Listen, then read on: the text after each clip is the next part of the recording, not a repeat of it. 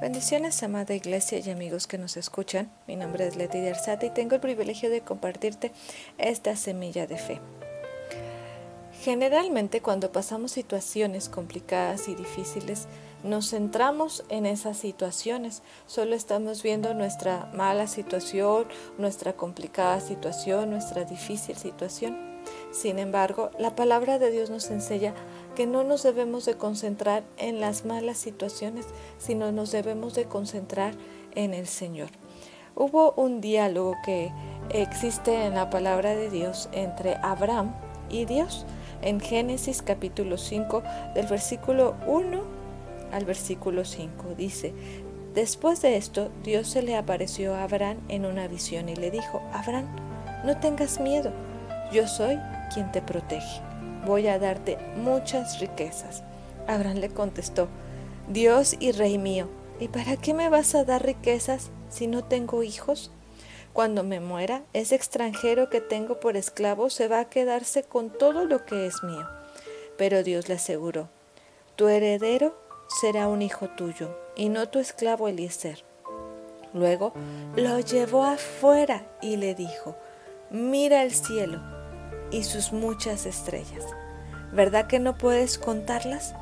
Pues tampoco será posible contar a tus descendientes. Cuando estaba adentro de su tienda, adentro del lugar donde él estaba descansando en ese momento, cuando Dios se le apareció y Dios le dice, sabes que no tengas miedo, yo te protejo y te voy a dar muchas riquezas y te voy a bendecir. Increíblemente, la reacción de Abraham no fue gracias Señor, gracias porque me proteges y todo, sino que fue la misma frustración que quizás venía cargando desde hace tiempo. ¿Y para qué me das riquezas? O sea, no las voy a necesitar porque entonces no tengo a quién heredarlas. Las va a heredar el esclavo. Esto nos da a entender que quizás esto ya estaba en el corazón de Abraham y aunque tal vez en su vida se resignó y dijo, bueno, pues ya estamos grandes, ya el Señor no nos dio hijos, ya, este, pues vamos a seguir así. Y cuando Dios le habla, que lo está protegiendo, que está con él, él dice, pues ¿para qué? O sea, ya resignado, ya lleno de tristeza, sin embargo Dios lo tuvo que sacar de su tienda y decir, te llevo afuera, Sal afuera de tu tienda y mira el cielo, mira las estrellas. Así va a ser tu descendencia. Y en el momento en que tú estés, te puedo asegurar que Dios nos está diciendo, sal afuera y mira el cielo, mira la grandeza, el poder que yo tengo cuando Dios le da esta misma promesa nuevamente cuando lo visita y está su esposa Sara por un lado escuchando y ella se ríe. Y Dios le dice, ¿por qué se ríe Sara? ¿Acaso no lo crees? Y cuando le preguntan a Sara, Sara, ¿por qué te reíste? Ella dice, no, no me reí. Lo cierto es que Dios lo conocía todo y sabía que ella se había reído. Y Dios le dice, ¿acaso hay algo imposible para mí?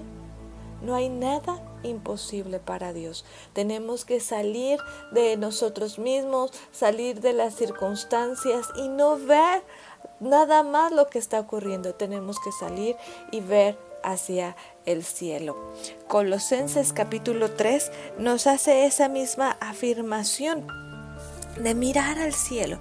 Colosenses 3, versículo 1 y 2 dice, Dios les dio nueva vida pues los resucitó juntamente con Cristo.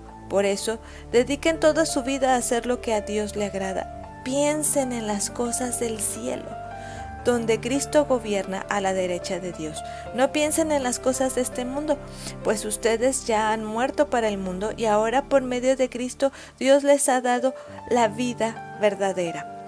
Cuando Cristo venga, también ustedes estarán con Él y compartirán su gloriosa presencia salgamos afuera y miremos a Dios, miremos las cosas de arriba. En la traducción versión 60, el mismo Colosenses 3, 1 y 2 dice, si pues habéis resucitado con Cristo, busca las cosas de arriba, donde está Cristo sentado a la diestra de Dios. Poned la mirada en las cosas de arriba y no en las de la tierra.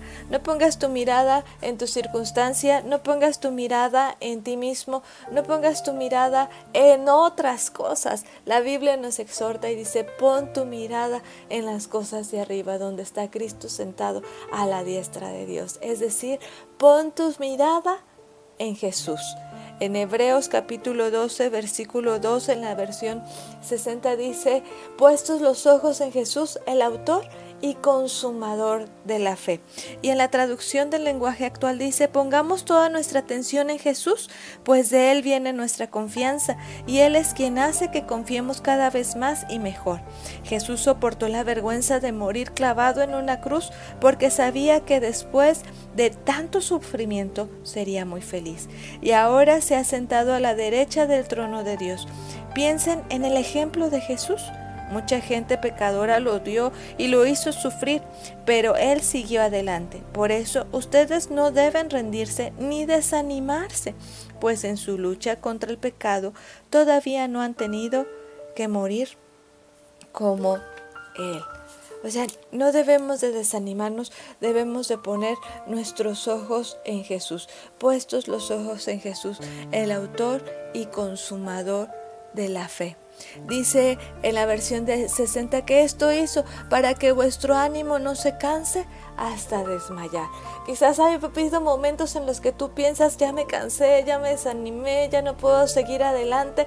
Yo te recomiendo lo que dice la palabra del Señor. Sal afuera y mira el cielo, mira las cosas de arriba, donde está Cristo sentado a la diestra de Dios. Y esto me hace recordar algo que nos platican los evangelios, cuando Pedro caminó sobre el mar y él iba caminando cuando le dijo, ven, cuando eh, Pedro se atrevió a decirle, bueno, si tú eres el Hijo de Dios, di que yo vaya contigo como tú vas caminando sobre el mar. Pedro, armado de valentía, empieza a caminar sobre el mar. Pero la misma palabra de Dios dice, pero al ver el fuerte viento, comenzó a hundirse. Entonces, ¿qué estaba viendo primero? Estaba viendo a Jesús y cuando estaba viendo a Jesús, él pudo caminar sobre el mar. Pero cuando quitó su vista de Jesús y se puso a ver el fuerte viento, entonces comenzó a hundirse. Y eso nos pasa a nosotros en este tiempo. Mientras tengamos nuestra mirada en Jesús, mientras veamos al Rey de Gloria que nos dice, no temas, yo te protejo, yo te voy a bendecir, vamos a poder caminar sobre el mar. Pero cuando nosotros veamos el fuerte viento de las circunstancias, veamos la tempestad de nuestra vida, entonces nos empezaremos a hundir. Pero como dice Hebreos, puestos los ojos en Jesús, el autor y consumador de la fe. Pon tus ojos en Jesús y Él te ayudará a tener esa fe de caminar hacia adelante, de no desmayar, de tener ánimo para seguir adelante. Hay cosas grandes, cosas poderosas que Dios ya tiene preparado para tu vida y que estoy segura que el Señor va a ir cumpliendo cada una de esas promesas como Dios cumplió las promesas con Abraham. No solo fue un relato que le dijo, bueno, ve las estrellas y nunca llegó la promesa, llegó la promesa. Y gracias a esa promesa y esa fe de Abraham, nosotros también podemos tener esa fe en Cristo Jesús, porque un hombre creyó un hombre creyó que realmente su descendencia iba a ser como las estrellas, como la arena del mar. Así que cuando sientas una circunstancia completamente difícil o te sientas agobiado o agobiada, sal y ve hacia arriba.